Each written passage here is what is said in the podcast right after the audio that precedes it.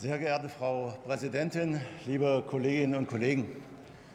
Ich finde es wahnsinnig bezeichnend, dass Sie bei dem Kindergartentheater über Ihre Sitzplätze volle Plätze haben und die wirtschaftsfreundlichen Parteien von FDP und CDU, wenn dieser Tagesordnungspunkt vorbei ist, fluchtartig den Saal verlassen. Ich würde mir wirklich wünschen, dass Ihre Wähler, dass Ihre Wähler das sehen, wie wichtig Ihnen Ihr Sitzplatz ist und wie unwichtig die Belange des Handels draußen in unserem Land.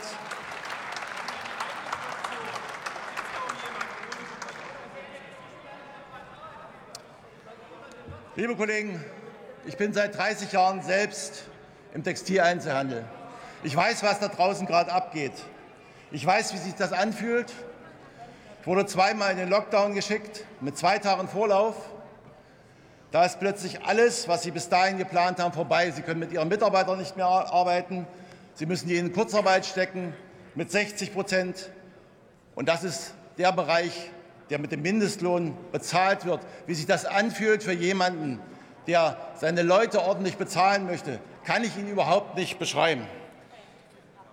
Wenn Sie ohne eigenes Verschulden Ihre Geschäfte schließen müssen, dann fühlt sich das extrem hilflos an.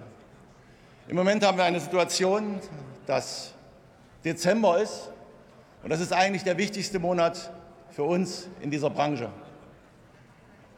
Und nein, es geht nicht darum, große Gewinne zu machen, sondern die Verluste dieses Jahres irgendwie ausgleichen zu können, Reserven anzulegen und für das nächste Jahr und das, was da vielleicht noch kommen wird, gewappnet zu sein.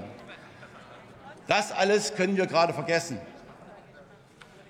Unsere Mitarbeiter sollen Ausweise kontrollieren, Impfzertifikate. Und wir wissen nicht mehr, ob sie dazu befugt sind, ob sie das dürfen und was passiert, wenn sie da einen Fehler machen. Wer zahlt die Strafen? Unsere Mitarbeiter müssen Kunden, die sie seit Jahrzehnten kennen, an der Tür abfangen. Und wenn die das dritte G für gesund nicht erfüllen, wieder rausschicken.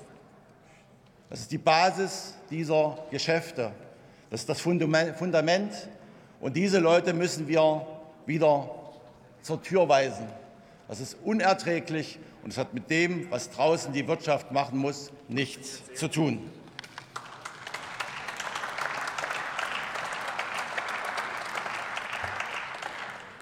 Die Presse titelt Apokalyptische Situation bei den Händlern, Umsatzverluste bis 80 Prozent.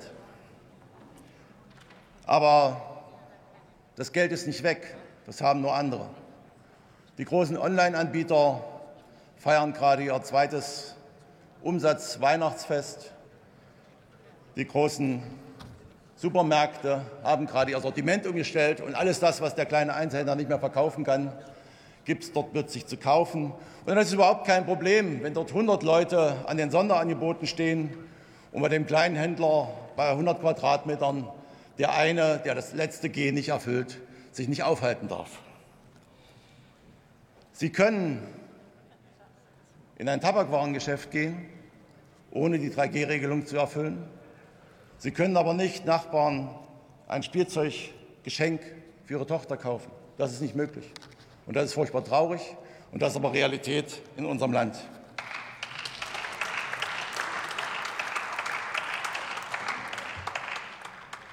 Wenn ich das alles Revue passieren lasse, dieser Druck, der auf die ungeimpften gerade ausgeführt wird, dann habe ich den Eindruck, es geht gar nicht um Gesundheit.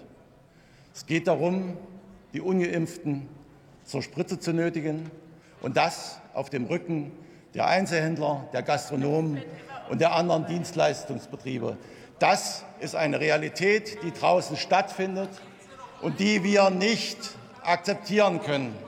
Sehr geehrter Herr Bundeskanzler, vor ein paar Tagen konnte ich noch lesen, Sie sind auch der Kanzler der Ungeimpften. Ich würde Sie gerne beim Wort nehmen machen Sie Schluss mit der Diskriminierung der Ungeimpften.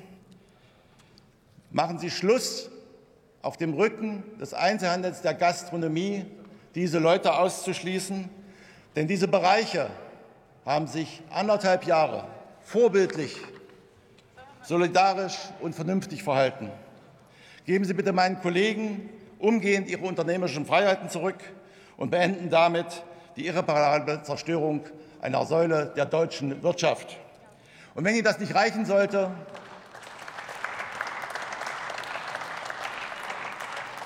und wenn Ihnen das nicht reichen sollte, dann tun Sie es bitte für die Millionen fleißigen Mitarbeiter, die Angst haben um ihren Job und ihre Existenz. Vielen Dank.